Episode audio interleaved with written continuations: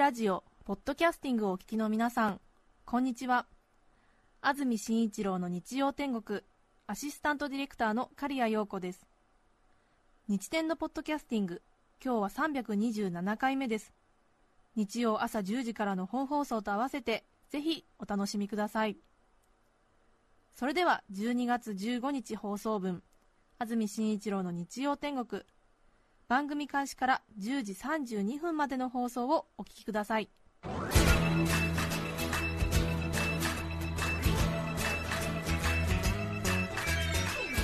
安住紳一郎の日曜天国。おはようございます。12月15日日曜日朝10時になりました。安住紳一郎です。おはようございます。中澤由美子です。皆さんはどんな日曜日の朝をお迎えでしょうか？さて大変寒い朝を迎えました。はい。今シーズン一番の冷え込みで東京では今朝2.8度を観測し初霜が観測されています。これまで一番寒かった朝は4度なのでガクンと1段階また下がりまして2.8度を今朝記録したということです。関東各地も寒い朝を迎えていると思います。本当にいいお天気ですね。そうですね。雲一つない冬の空広がってますけれども、はい、ピカーンと日差しが届きます。はい、はい、でも今朝寒かったですよ、ね、びっくりしました。手袋がないとかなり厳しいくらい。もうほとんどの人がコートのポケットに手を突っ込んで朝方歩いていましたが。随分寒さも厳しくなってきました、はい、それから先週末昨日、おとといは忘年会などがトップシーズンですね、えー、来週はもう連休になりますし再来週は29になりますからやるなら昨日、一昨日あたりですか。忘年会という方も多かったのではないでしょうか、はい、人がすごい出てましたね、金曜日、一昨日13日ですか、え。ー、なかなか最近都内ではタクシーの空車が捕まらないということはもう今はほとんどないんですけども、年に一度あるかないかですが一昨日の金曜日は赤坂の街も夜10時から1時過ぎぐらいまでタクシーの空車がいなかったのではないでしょうか、たくさんの人が出てましたね、私、金曜日夜、新幹線で京都から戻ってきたんですが東京駅の八重洲口でタクシーを拾おうと思ったんですけれど、はい、八重洲口にタクシーの乗り場にものすごい空車の列いつも並んでますよね、うん、そうですよね。1台もいませんでしたね。びっくりしましたね。それで八重洲から赤坂まで荷物がたくさんあったんで、はい、同僚と3人でタクシーに乗ろうって話になったんですが、タクシーがいなかったのでちょうど反対側の道路を渡って空車を探して乗ろうと思ったら流れてくる車をキャッチして？そうです、はい、そしたらちょっと荷物が多かったんでフットワークが悪かったんで、うん、30代ぐらいの OL さんに1台空車を取られてしまいまして。そう。ちょっと許せなかったですね。いますよね。こう空車を待ち構えてる雰囲気を出しているにもかかわらず、はい、自分たちよりもあの風上。そうです。川上、川の上流側に行って、タクシーを拾うんですよ。さっと来てね。そうなんですよ。ねね青いコートを着てた OL ですけれども。あの後ろ姿が肉肉しくて。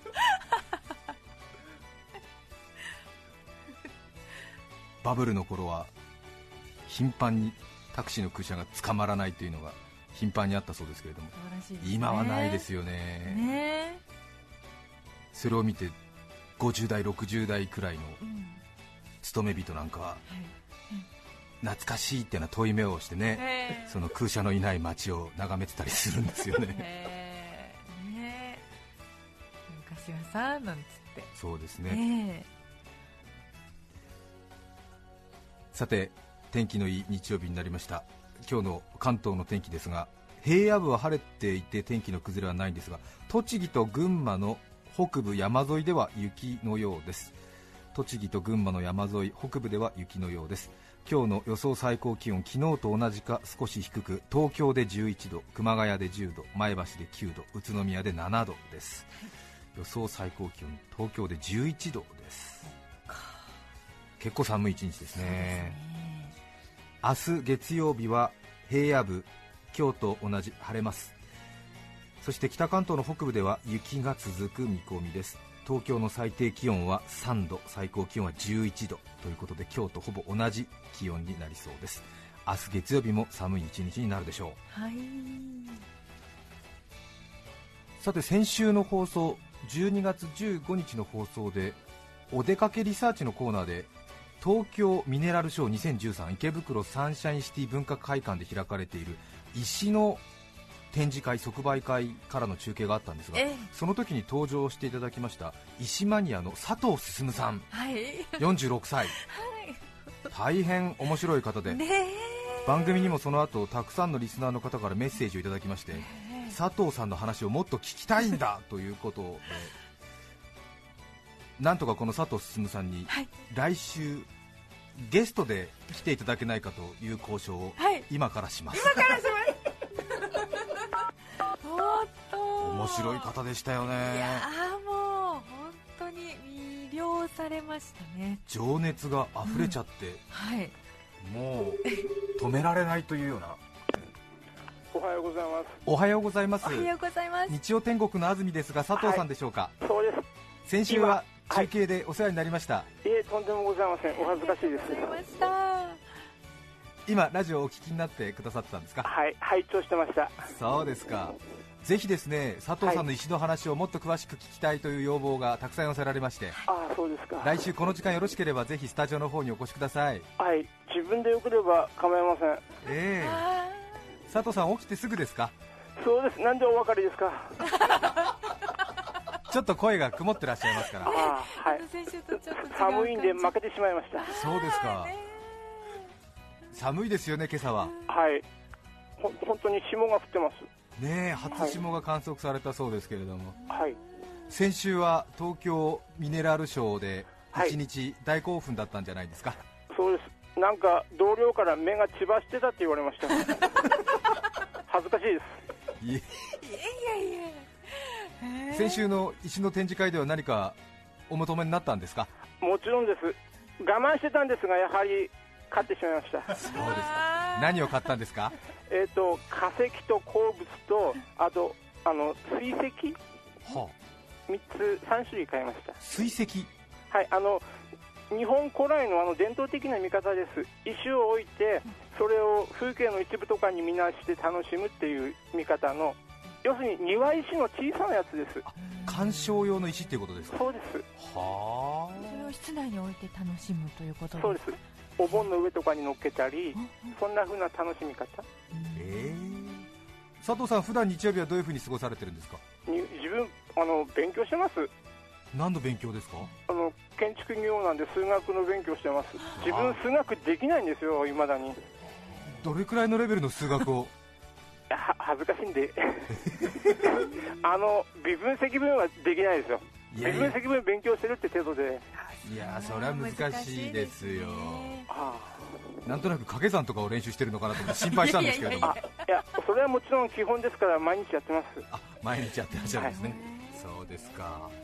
来週の日曜日12月の22日の午前11時くらいから時間取れますか？大丈夫です。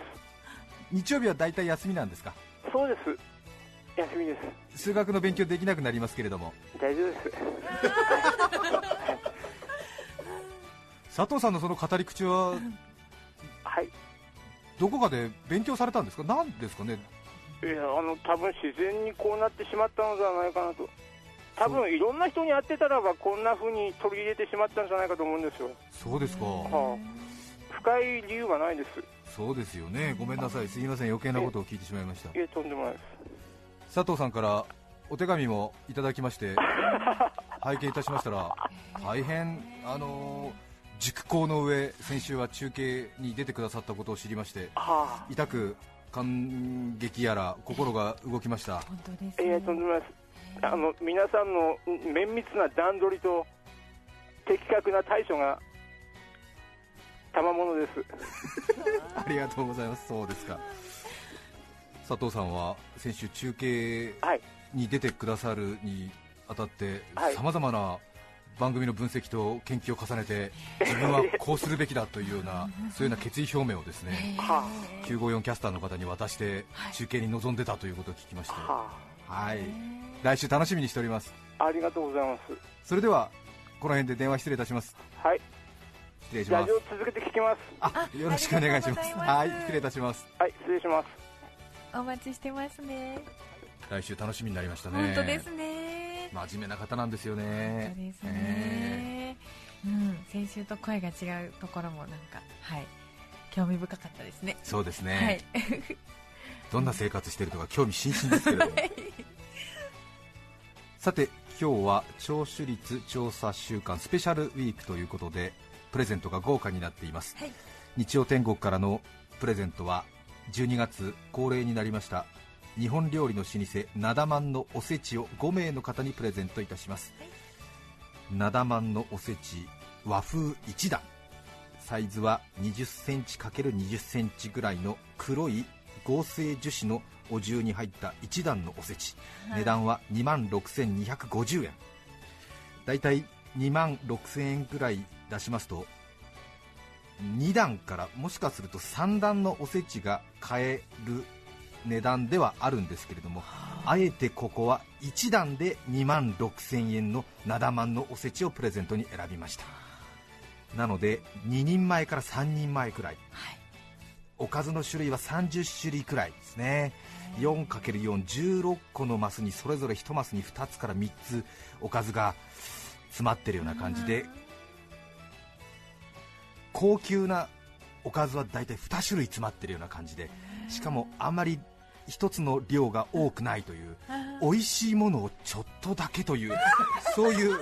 世代の皆さんにぴったりですね、えー、そんなにバカバカバカバカ食べないんだという。えー、お腹にたまるものはそんなに食べない。ってい。う、えー、もうかまぼこなんかもうねあの半月型のやつを一口半ぐらい食べただけでもかまぼこはいいってぐらいの それぐらいの世代の人たちいらっしゃいますよね。私ももうすでにそれぐらいになってるんですけれど。そういう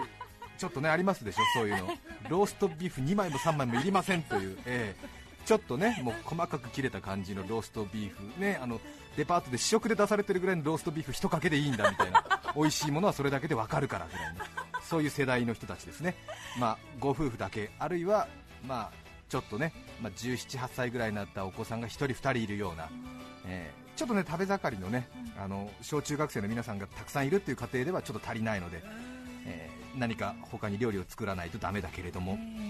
まあ、2人から3人くらいね。そうですね。そういう世代の皆さんなんかは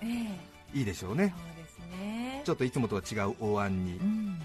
お雑煮お餅半分ですか、えー、1個もいらないっていうぐらいの、そうそうですよ。それが1つ出てきて、それで2人から3人ぐらいの、まあ、若干、うん、年を取ってきた感じの家族3人そうですね、えー、集まって。そうですね。子供ももう食べ盛りは過ぎたお正月はそうですね、うん、さほどはしゃがない家庭っていうのかな、えー、落ち着いた感じの、えー、そういう家庭にぴったりだと思いますね。選びますね。そうですか？いやこういうの大事でしょ？そうですね。インフォメーションね。和風一段っていうと、うん、あ一段ってがっかりねされる方多いと思うんですけど2万6000円で一段ですからね。一段で2万6000円はなかなかないですよ2段で5万円とか3段で8万とかいうのありますけども1段で2万6000円。しかも大阪ですからね。関西の料亭なだ万のおせちということですから何かそこにちょっと響きを感じていただきたいなと思いますね。そして12月のスペシャルウィーク。こちらも恒例になりました。今日1都6県リスナー確認調査を今年も行います。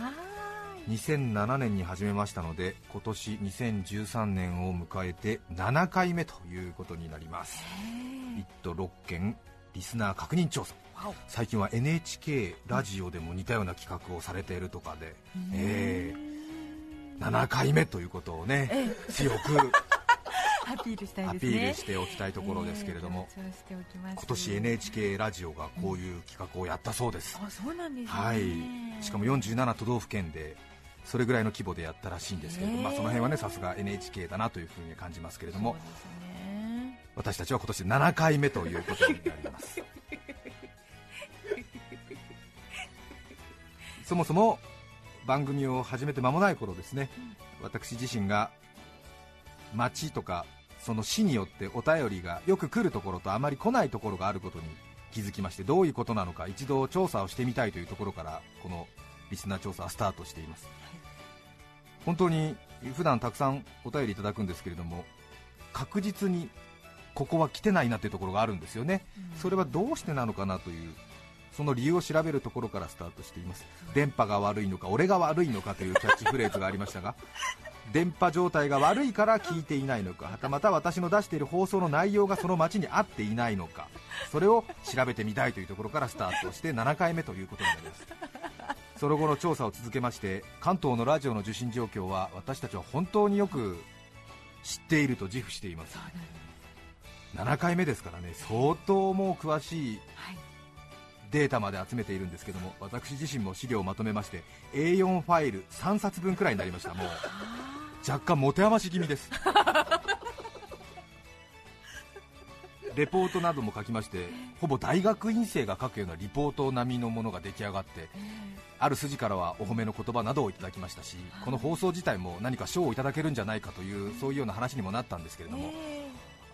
皆様にはっきり申し上げておきますけれども特にインターネットなどの書き込みサイトなどにご出身の方たちには強くここでお伝えしておきますけれども放送の賞というのはですね大体にしてですね実践が基本なんでございますね、なので自分がこういう放送をやりました。ちょっと審査員の皆さん見てくださいというふうに実践しないと賞はもらえないのです。なので賞をもらう気がない人たちは永遠と賞は回ってこないんですよ、えー審査員が遠くから見ていてあなたたち素晴らしいから賞をあげると言ってギャラクシー賞が届いたりするわけではないんです。ないんですよ、あれは、えー、自分がちょっとこれ見てくださいって持ち込まないと ギャラクシー賞などは届かないんですよ、はい、そういうような意味合いがあって私たちは別に賞が欲しくてやってるわけじゃありませんからこれ出したら賞取れるよなんて言われるんですけどもむしろ私たちの気持ちとしてはそんなことを言われたら余計出しづらいわっていうことになりますよね。だから出してないんですよ。はっきり言いますけれども出したら取れます。この7回の取り組みはね。いやはっきり申し上げそうですよ。おごりじゃありませんこれは。ほとんどの人に出したら取れる出したら取れるってすごい言われたんですけれどもむしろそれで取れなかったら恥ずかしいから出さないわって。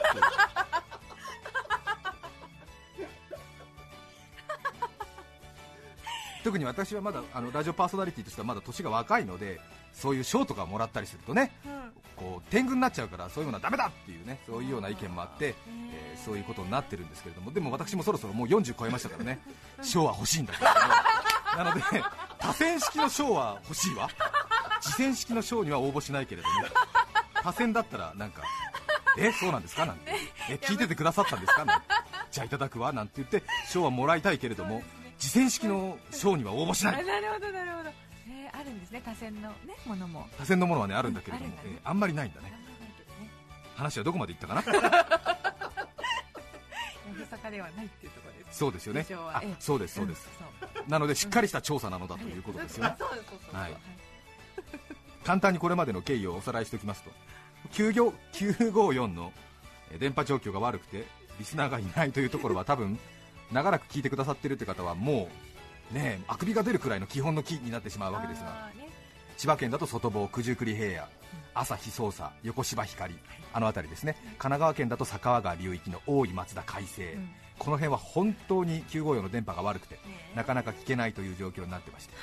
い、もうこの辺をしっかり理解している私たちは、海西町からお便りが来た時に、はい、その人に連絡を取ろうと思ったんだけれども、うん、海西町の人は多分自宅ではラジオを聞いてないはずだからこの人は多分職場で聞いてるだろうと思って海西町の自宅には連絡をしないというものすごい先読みができるわけですよね。で案の定ご自宅は海西町の住所ですけれどもご自宅ではないですねみたいなことを言いますとあそうなんですよ。勤務先の川崎市内で聞いていて、プレゼントの方はじゃあ海西町の実家に送ってくださいみたいな、そうですそうです。ですね。そうですね。っていうことになるわけですよね、群馬県は赤城山の北側川場村片品村などはなかなか難しい。北緯36度40分以北はちょっときつめになってくるんで茨城の大子町北茨城市なども難しいということになってくるわけですね。さらに、えー、調査が4回目に差し掛かったあたりからその町の人口に対してのメッセージの数、はい、つまり私たちはそれを発する係数と呼んでますけれども人口に対してのメッセージの数ということで人口がどれくらいいるのかを調べてメッセージで割ってみると、うん、その町のその番組に対する関わり度合いが出てくるわけですね、そうですね。張り切る度合いが出てくるということになるわけですけれども、はい、そういう発する係数を出してその町というものが番組に対してどれくらいの親しみを覚えているのかを調査し始めていると。電波が悪いのか俺が悪いのかノリが悪いのかという。そういう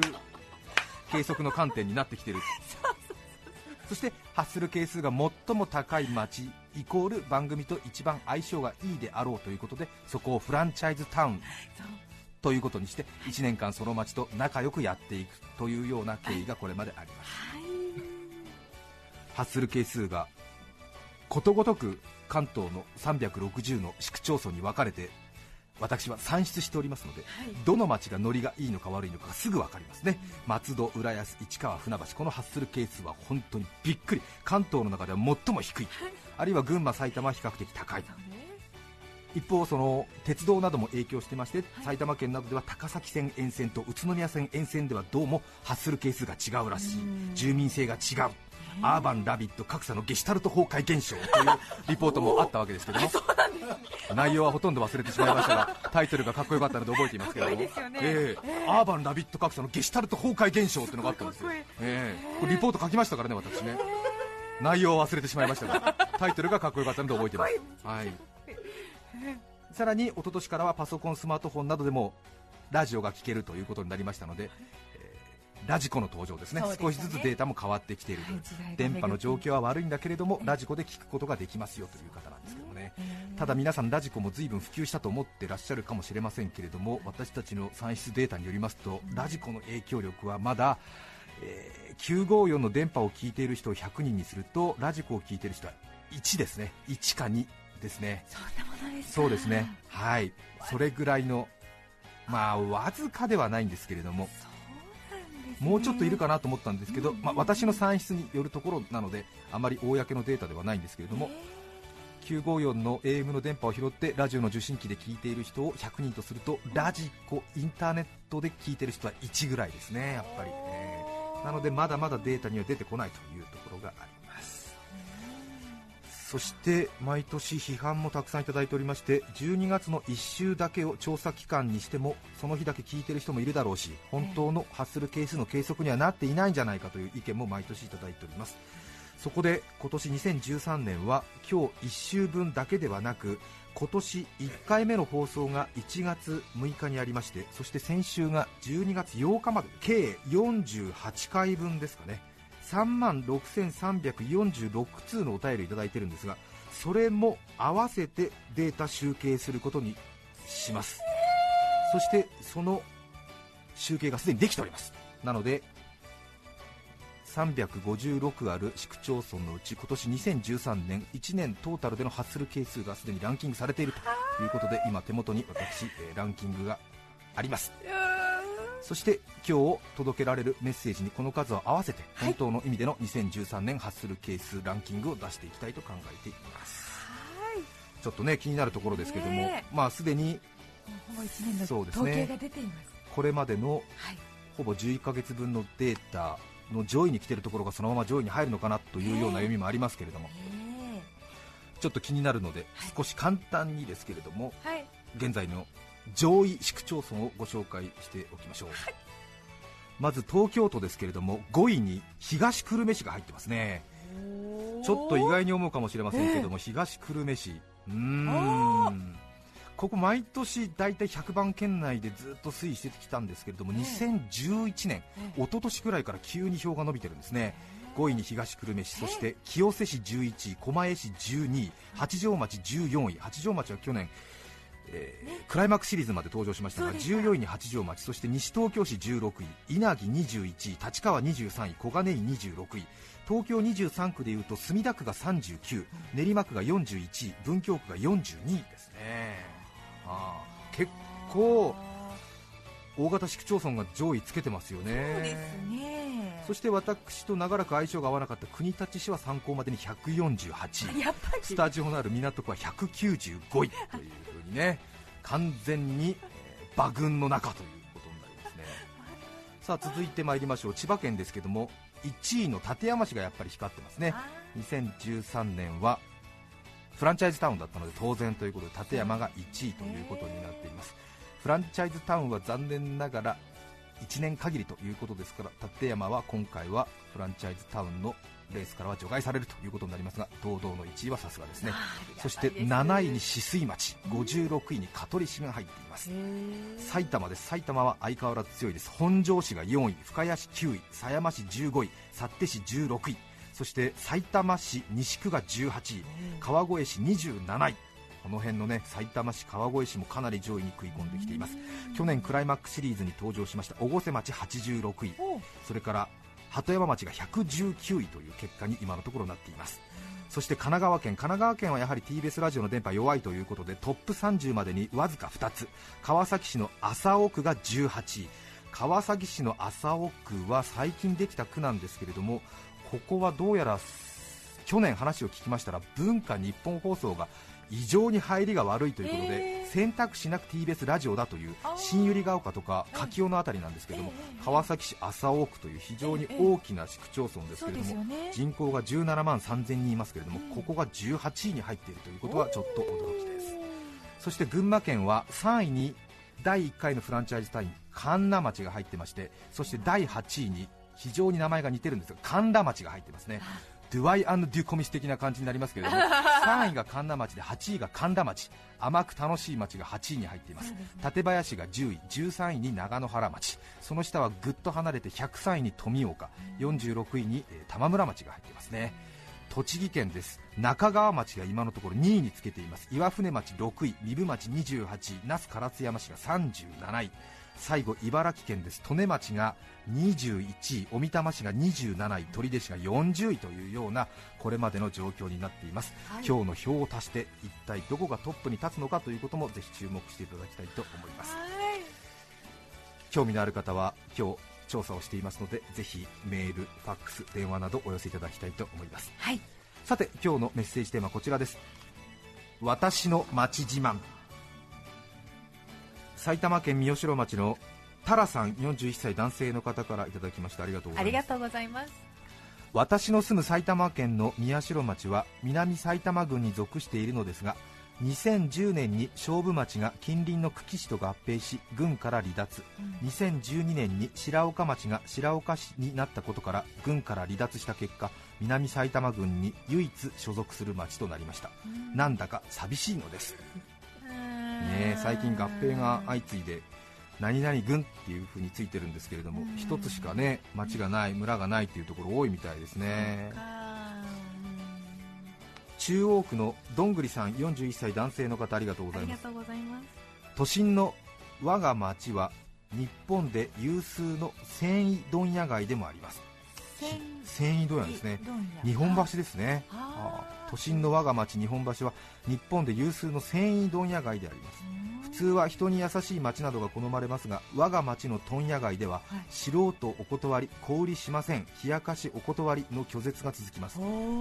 般消費者に冷たい町です。うん自慢になるかということでは一貫して商売人のための町を貫くという姿勢はぶれていません。しかし最近は小売りする店もあるし年に数回問屋祭りも開催し一般市民との距離も縮めています。そんなツンデレ的な我が町今日も元気に活動中です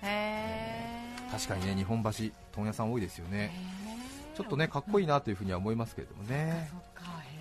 皆さんからのメッセージをお待ちしています。はい。E メールのアドレスはすべて小文字で日天アットマーク tbs.co.jp nichiten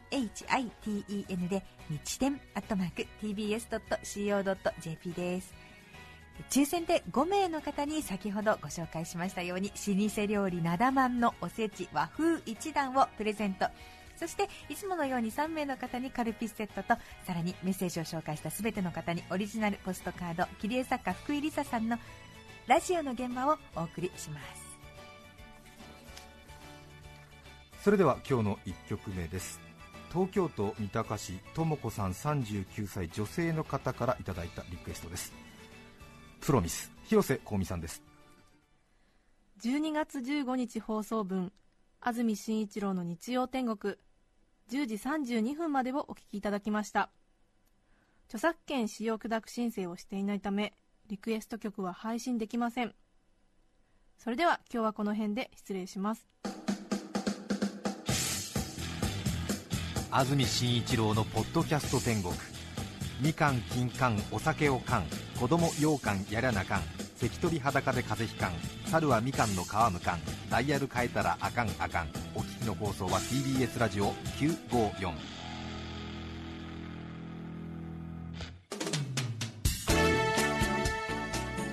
さて来週12月22日の安住紳一郎の日曜天国。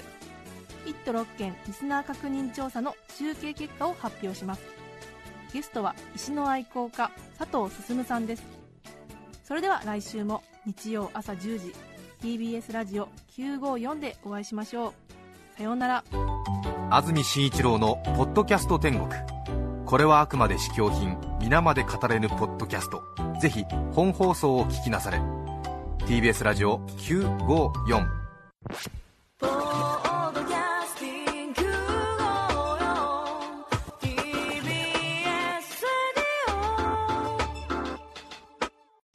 毎週月曜から木曜朝8時30分からお送りしている「パンサー向井のフラット」毎日を彩るパートナーの皆さんはこちら。